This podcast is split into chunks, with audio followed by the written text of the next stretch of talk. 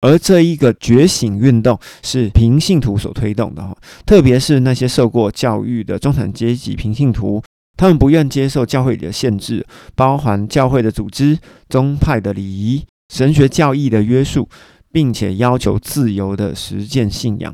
他们成立了超宗派，或者是跨宗派，或者是无宗派的福音机构，开始推展各样的事工，将他们的事工范围定位在某几项。例如布道啦，或者是服务等等的专业上面，这些工作呢，都与神学讨论无关，因此不用牵涉传统的教义跟礼仪，更不用受过训练的专职教牧人员负责。于是，福音机构开始推动各种社会改良的救济事业，例如禁酒运动、废奴运动。那在台湾早期也有立新基金会啊、董事基金会啊。这些都是一些台湾类似像这样子的社会改良或者是救济的运动哈。那因此呢，青少年事工与海外宣教这两个工作呢，就会开始发展起来。因为海外宣教这种施工或者是青少年施工，不太容易是个别宗派或者是个别会堂独立的承揽哦。于是福音机构统筹了各个会堂或各个宗派，就是顺理成章的事情。在十八世纪末的时候，主日学运动呢，就是针对失学儿童所设置的；而基督教青年会，也就是我们所知道的 YMCA，或者是基督教女青年会 YWCA，则是针对青年的需要而开展的事工。接下来我们要来讲普世财传。天主教的宣教与十六世纪世界上举足轻重的海上霸权的国家都是息息相关的，主要以葡萄牙及西班牙为代表。随着这两个国家远征非洲、拉丁美洲以及亚洲，天主教的势力开始伸向这些地区，并且开始宣教以及植堂。在一百年后，也就是一个世纪后。新教开始慢慢的站稳脚步，于是荷兰、英国这种根正教的国家呢，开始慢慢的掌控了海权哦。所以根正教的宣教工作发展是比较晚的。而英国呢，是十八世纪最强的海权国家，有日不落国之称所以呢，它是当时宣教士最大的输出国。而在十九世纪的基督教海外宣教史当中，对于宣教的国家民族而言，并非光辉灿烂的一页，因为呢，基督教被视为白人文化征服本土文化的象征，所以特别在第二次世界大战结束后，民族的独立运动就开始迅速的展开，有很多的国家努力的摆脱欧美文化的控制，进而寻求独立。并且寻找独立的民族和文化身份，在他们探索的过程当中，致力的恢复传统文化以及宗教，像缅甸啊，还有印尼啊、马来西亚、中南半岛啊、印度啊，还有斯里兰卡，这些之前都是一些殖民地。而对这些地区的基督徒而言呢，如何洗脱基督教作为文化帝国主义象征与形象哦？这变成基督教是否能够继续宣教的一个生死攸关的课题。然而，福音的奋兴运动呢，主要成果之一是近一代的新教宣教所产生的。哈，第十七世纪，荷兰政府在西兰、爪哇以及台湾都做了很多的新教的宣教，而且大规模的宣教事工是在十八世纪的九零年代才开始出现的。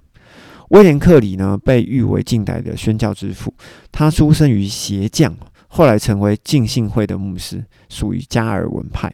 相信这可以扭转某些人对预定论者的一种普遍的见解，以为加尔文派呢，既然已经主张上帝已经预定什么人得救，什么人灭亡，那人呢就不用传福音了，更不用从事宣教工作。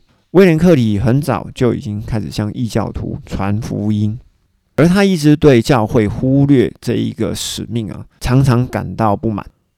威廉·克里在一七九一年开始写成小册子，哈，基督徒应当竭力所能引领异教人民归正，指出基督颁布的大使命对今天的基督徒仍然有效。教会必须要组成组织，派遣宣教士。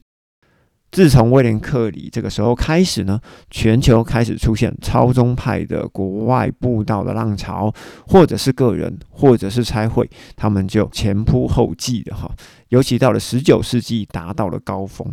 尤其英国、美国、欧洲等地的宣教士前往亚洲以及落后地区，非常非常的多哈。在这个其中包含的李文斯基、戴德生，哈，这听过宣信这些人，都是身体力行，推动了教会履行大使命，借着信心传教，把福音传遍了地极。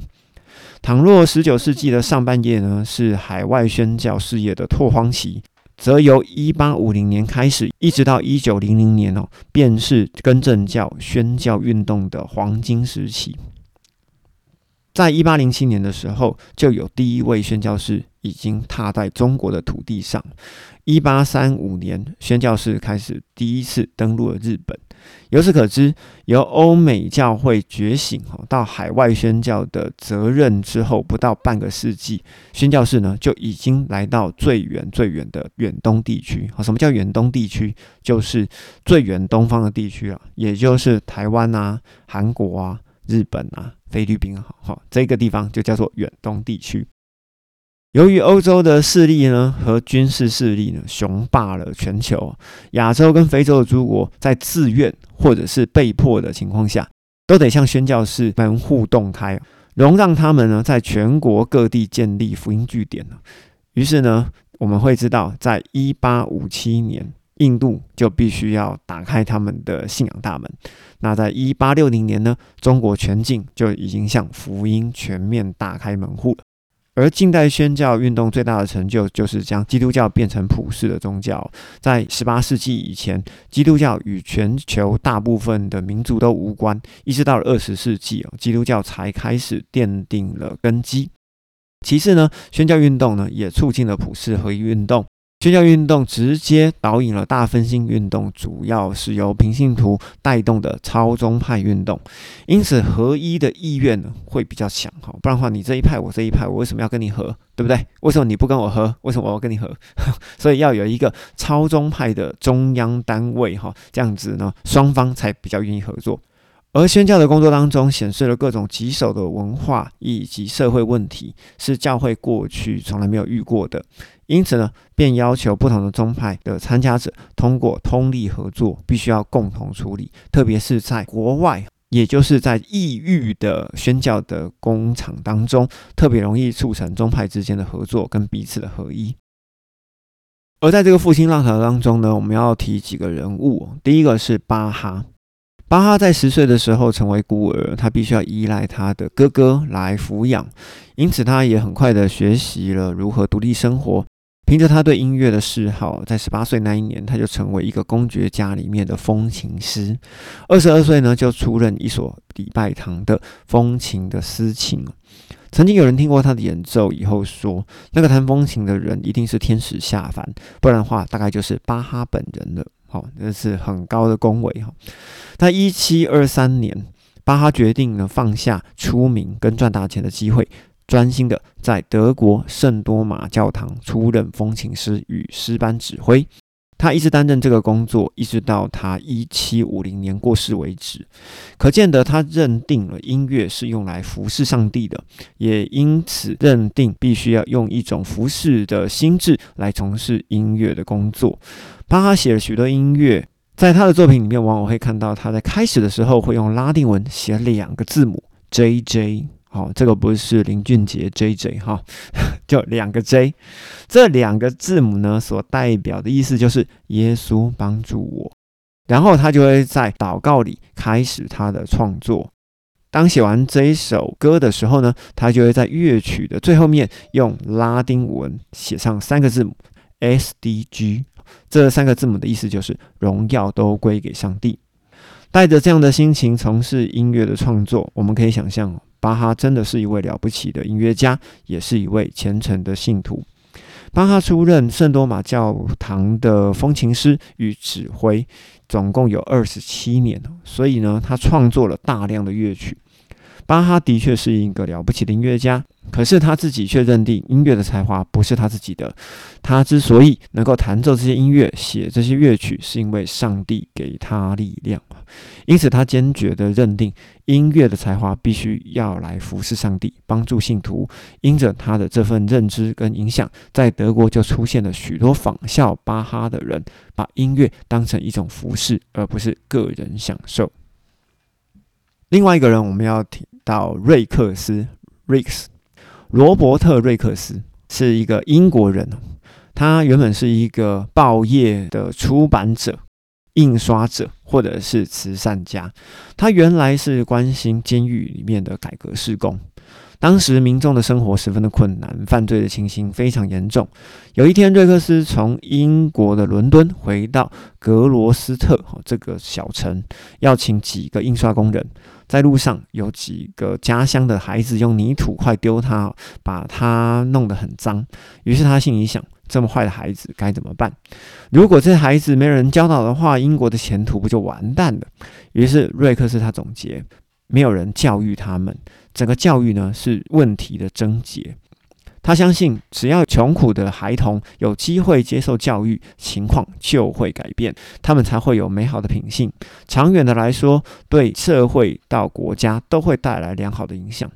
但是这些穷苦的儿童每天都要去工厂上班才可以谋生呢，只有礼拜天才是假期。于是瑞克斯决定用礼拜天的时间来教育这群儿童。刚开始呢，他经历了各种困难，可是呢，他并不气馁。直到他找到一位西太太，在他与瑞克斯的合作之下。于一七八零年成功了建立第一所主日学校，地点就是在格罗斯特城的一个厨房里面。他们上学的时候呢，采全日制哦，朝十晚五，也就是早上十点到下午五点，中间呢有公餐时间。教学的方式是重视纪律，赏罚分明。课程安排有讲圣经故事、学习阅读、背诵英国圣公会出版的要理问答，并且参加主日崇拜。瑞克斯亲自向他们解释圣经，用圣经的故事的道德教训儿童，希望他们有良好的品性。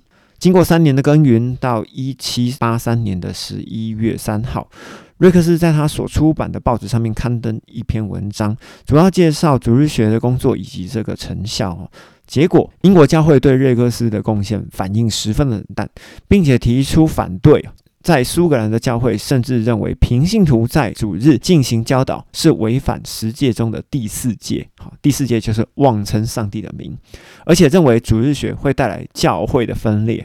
虽然国家和教会都反对主日学的工作，但是他们也得到越来越多的信徒鼓励以及支持。就连伦敦有许多的报纸以及杂志都刊登相关主日学的成就。甚至是约翰威斯利也在讲台上面呢盛赞他的贡献。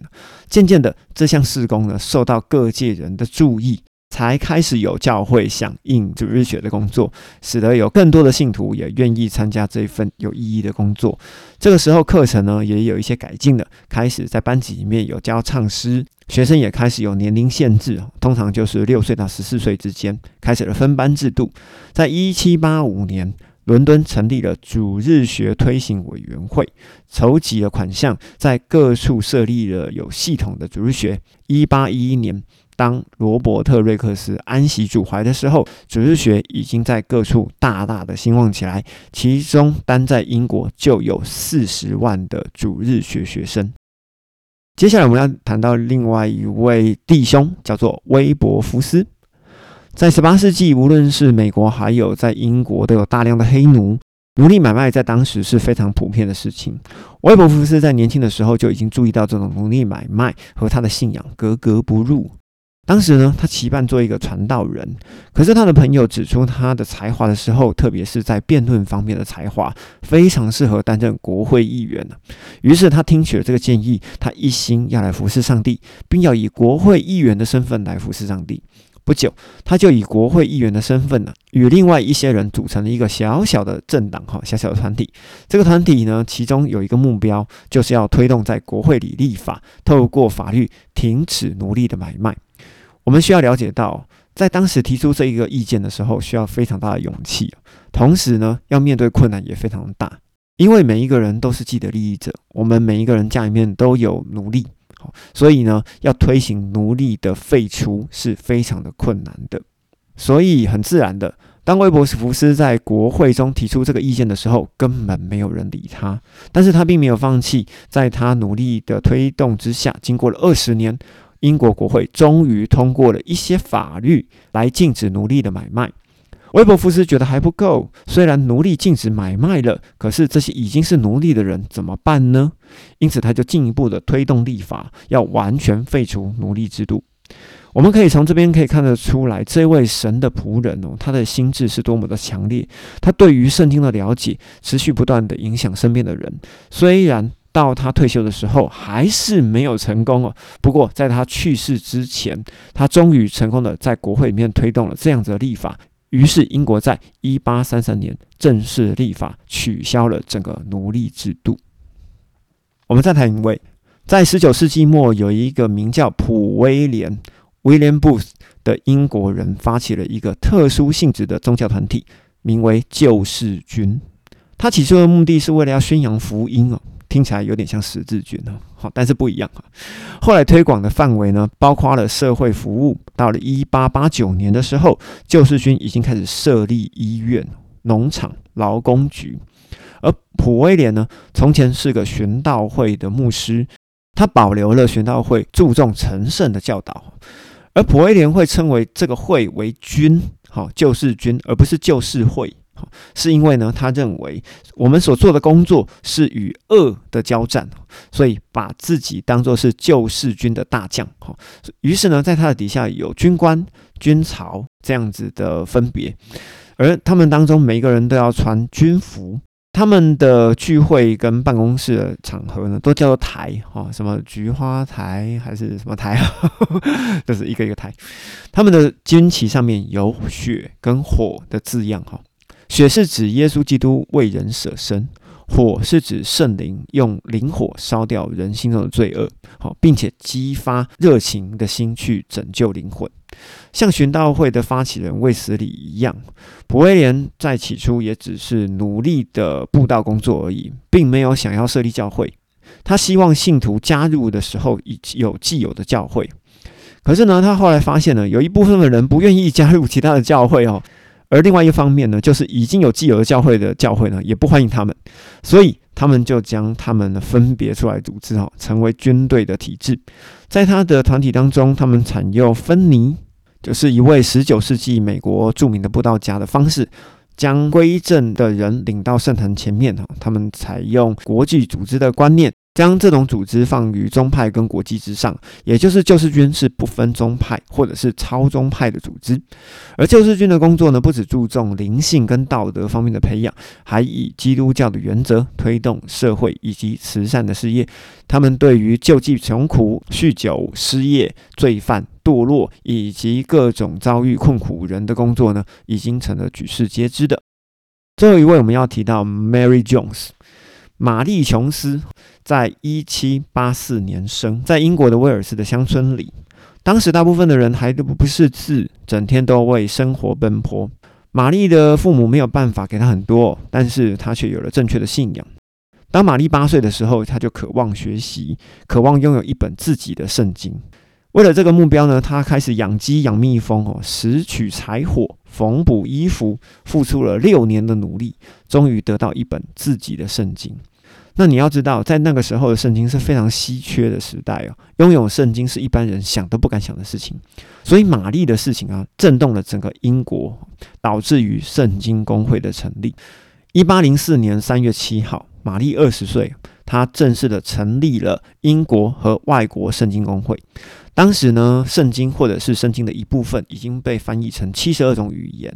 包含了大部分的欧洲语言和十六种其他语言，哈，埃塞俄比亚语、阿拉伯语、冰岛语、伊朗语、亚美尼亚语、马来语、土耳其语，还有台语，哈，就也就是白话字、拉布拉多语、印尼语、西兰语、西非语、大不列颠圭亚那语和北美语。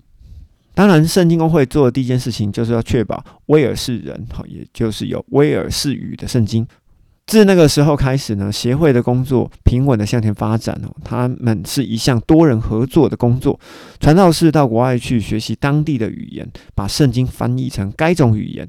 有时候圣经公会会支付一两个人费用，使他们可以全职翻译。翻译完了以后，必须由伦敦的圣经公会委员查看合可通过，才会付诸印刷，送给那些需要的人。英国和外国的圣经公会不是世界上唯一的圣经协会，其他组织也纷纷的设立，如苏格兰的全国圣经公会、美国的圣经公会、尼德兰圣经公会等等等。他们的成立有共同的目的，就是希望讲每一种语言的人都有圣经可以用。一直到一九四六年，他们组成了一个世界性的大家庭，也就是联合圣经公会。主旨在于协调全球各地圣经公会的工作，一直到一九九三年中，圣经已经被翻译成两千零六十二种语言。以上我们要来稍微重点整理一下，